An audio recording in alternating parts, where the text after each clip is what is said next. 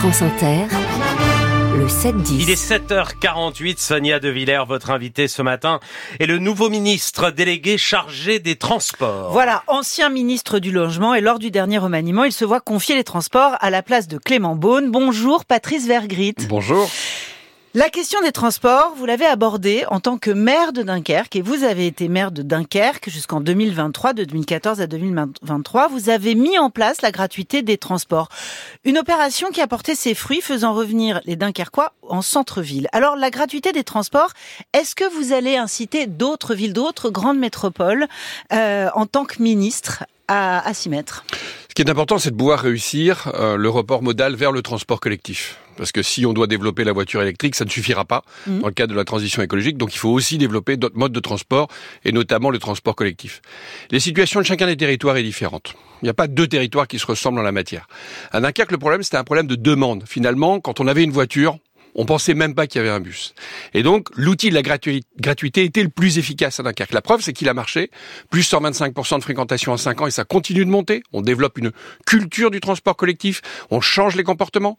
Moins 65% d'incivilité. 50% de report modal de la voiture. Enfin, que les chiffres ultra positifs sur la gratuité des transports. C'est ça qu'il fallait faire à Dunkerque. Dans d'autres territoires, il faut trouver la recette. Montpellier Et la vous a recette. suivi. Montpellier a suivi, Calais a suivi.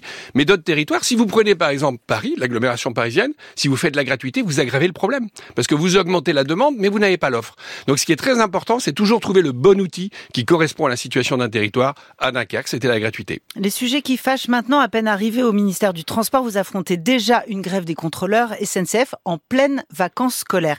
Et voilà que ressurgit le débat sur le droit de grève. Illico, les républicains réclament des mesures qui permettent de le suspendre. Le président du groupe centriste au Sénat dépose même une, proposition de loi en ce sens. Qu'en dites-vous, vous, ministre des Transports? Il faut des périodes sans droit de grève dans les transports? S'il y avait des périodes, il faudrait les choisir. Et qu'est-ce qu'on privilégie, les vacances ou alors le quotidien des Français? Moi, je préfère en appeler à la responsabilité des acteurs. Vous savez, la SNCF fait partie de notre patrimoine national. C'est un joyau, je le dis très souvent. Et donc, ça appelle la responsabilité. Responsabilité de la direction pour euh, animer un dialogue social sérieux, faire des propositions sérieuses, écouter les salariés, mais aussi responsabilité au niveau des syndicats effectivement la grève à la SNCF parce qu'on tient le pouvoir de circuler des Français, le, la capacité à pouvoir euh, se déplacer librement en France, qui est aussi un droit. Quand on détient ça, ben, la grève, c'est l'ultime recours. Et ça, il faut que les syndicats aussi fassent preuve de responsabilité. Moi, aujourd'hui, en tant que ministre des Transports, j'en appelle surtout à la responsabilité des deux de parties. Voilà, Hmm. la grève ne doit pas être le début de la négociation. Et s'il y a négociation, on ne fait pas grève. C'est l'ultime recours. Voilà. question du droit de grève, Patrice Vergrit, c'est aussi une question profondément politique. Hein. Vous avez vu, il y a eu des réactions plutôt favorables dans votre gouvernement, de la nouvelle ministre déléguée des Outre-mer, de la ministre des Relations avec le Parlement, hein, qui a dit oui, c'est vrai, on peut s'interroger sur ce fameux recours au droit de grève quand on a une mission de service public. Le président des sénateurs macronistes dit vouloir réfléchir à toutes les évolutions qui permettraient d'encadrer ces grèves intempestives. Je, je, je rappelle hein, que euh, Patrice Vergrit, que vous êtes fils d'ouvrier, que vous arrivez de Dunkerque, que vous arrivez du Parti socialiste, l'aile gauche de la Macronie, c'est vous. Comment vous réagissez? Eh bien, moi, j'en appelle à la responsabilité des acteurs. C'est ma position euh, aujourd'hui. Je ne Alors- pense pas qu'il y ait besoin de, de réformer le droit de grève aujourd'hui. Je pense, j'ai envie de faire confiance aux acteurs aujourd'hui. J'ai envie de leur faire confiance. Je rencontrerai d'ailleurs très prochainement les syndicats, y compris les syndicats du rail, et on évoquera ces situations. Donc pas de réforme du, du droit de grève, mais Pour l'instant. pour l'instant, mais euh, des, une inflexion droitière du, du gouvernement. L'aile gauche de la Macronie, elle a été, comment dire, euh, euh, plutôt décapitée depuis le vote de la loi immigration. Vous remplacez d'ailleurs dans votre ministère Clément Beaune, qui incarnait aussi l'aile gauche de la Macronie et qui a dit son désaccord avec la loi immigration et qui n'est plus au gouvernement aujourd'hui. Est-ce que ça vous pose un problème moral Est-ce que ça vous pose un problème politique? Moi, je crois toujours en la capacité de dépassement du président de la République et, et du Premier ministre. Vous savez, euh, je viens d'un territoire, vous l'avez dit tout à l'heure, Dunkerque, euh, dans lequel le président de la République a réussi à développer l'industrie, à réindustrialiser ce territoire. Il nous a rendu de l'espoir. 20 000 emplois qui arrivent à Dunkerque, un territoire qui perdait des habitants depuis presque 30 ans, un territoire où on voyait l'emploi industriel partir, diminuer. Ben ça, je suis désolé, si on dit pas que c'est de gauche, je sais pas ce que c'est.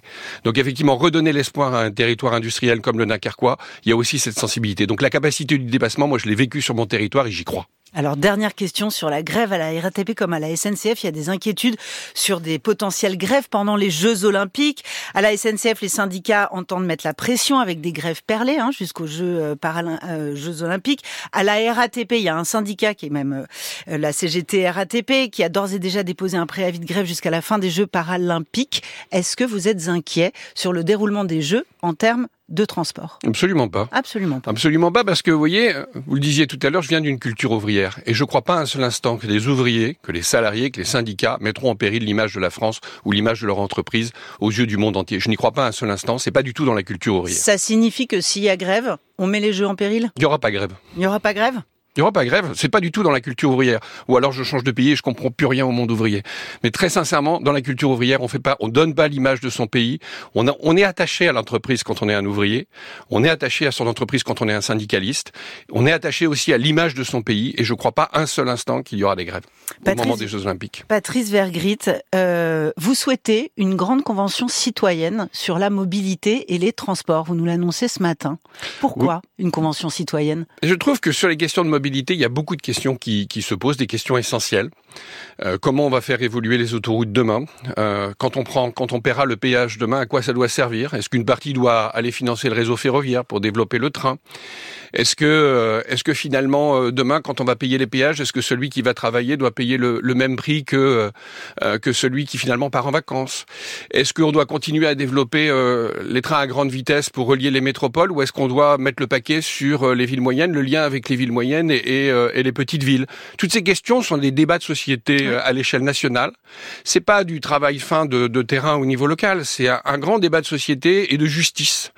Et je trouve que cette question des mobilités, qui a été un peu abordée pendant la Convention citoyenne sur le climat, mais j'ai envie de dire de manière très générale, un peu yaka faucon. Et si on rentrait un peu plus dans le détail sur les mobilités et qu'on allait justement poser ces questions et trancher ces questions de débat euh, justement, Monsieur le Ministre, vous citez la Convention citoyenne euh, pour le climat. on pourrait citer aussi celle sur la fin de vie. Justement, ces deux questions qui précisément ne semblent pas vraiment avancer à grands pas, ni pendant le premier quinquennat, ni euh, là lors du second. Les Français sont peut-être un peu échaudés. Vous, vous, vous pensez pas qu'il y a un effet déceptif de ces conventions citoyennes? Mais précisément non. Justement pour ça. Quand vous regardez la Convention citoyenne sur le climat, et je reste sur les mobilités, quand vous regardez les mesures qui sont proposées, elles ne sont pas financées, elles sont du il faut que, parce qu'on est resté sur un sujet extrêmement large et qu'on n'est pas allé au bout de la question. Moi, justement, je propose d'aller au bout du débat national. Les questions que je vous ai posées, c'est pas qu'est-ce qu'on fait pour le climat? C'est concrètement, est-ce qu'on privilégie le développement des TGV ou est-ce qu'on privilégie le développement des villes moyennes et petites villes? Là, la réponse, elle est simple et c'est une question de débat de société. Et moi, je crois aux conventions citoyennes si on reste sur des questions qui sont des questions de société à l'échelle nationale. C'est ça qui est intéressant. Et j'ai envie de faire cette proposition au président de la République et au Premier ministre pour justement qu'on arrive sur des questions qui seront très concrètes pour les citoyens. Alors, question très concrète, mais quid de l'argent et des finances pour, derrière, mettre en œuvre les propositions, les envies et les demandes et les requêtes des Français que vous allez interroger. Bruno Le Maire a annoncé 10 euh, milliards d'économies. On sait déjà, parmi les coupes budgétaires, il va y avoir la mobilité durable. Concrètement, ça va donner quoi, monsieur le ministre? Qu'est-ce qu'on va arrêter comme projet? À quoi on va renoncer?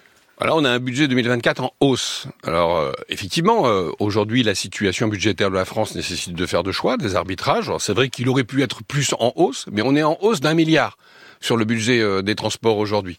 Donc on voit qu'on garde ces, priorités qui sont importantes. Donc je peux pas me plaindre d'avoir un budget en hausse de 1 milliard. Alors certes, c'est pas un milliard 3, mais c'est un milliard. Et je pense qu'effectivement, les priorités sont quand même clairement affichées. C'est-à-dire la rigueur budgétaire, elle n'empêche pas, et puis euh, le respect effectivement des équilibres budgétaires n'empêche pas de pouvoir définir ses priorités. Le transport en fait partie. Deux petites questions très concrètes pour la vie des usagers des transports en commun. Annonce de la SNCF depuis la mi-février, le nombre de bagages et leur taille sont limités dans les TGV inouï et le TER. Alors moi je me dis, vu le prix des billets, quand on est une famille, qu'on a trois enfants, que la petite dernière est en poussette, que le grand trimballe sa guitare ou sa, je sais pas quoi, sa planche de surf, et eh ben, et eh ben on prend oh, la contrebasse, et eh ben on prend la voiture. Oui, la difficulté est un problème de sécurité.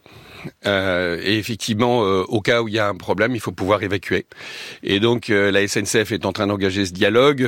mon prédécesseur Clément Beaune, d'ailleurs, était intervenu là-dessus, notamment pour les contrebassistes. Donc, vous voyez, c'est une question essentielle. On va continuer à, à, travailler sur cette question pour trouver à la fois une solution sécure pour les passagers et à la fois qui permette d'avoir le plus de flexibilité. Et le malaise des voyageurs où on n'arrête plus les métros, ça fait beaucoup causer depuis hier. Oui. Oui, d'accord. Merci, monsieur le ministre.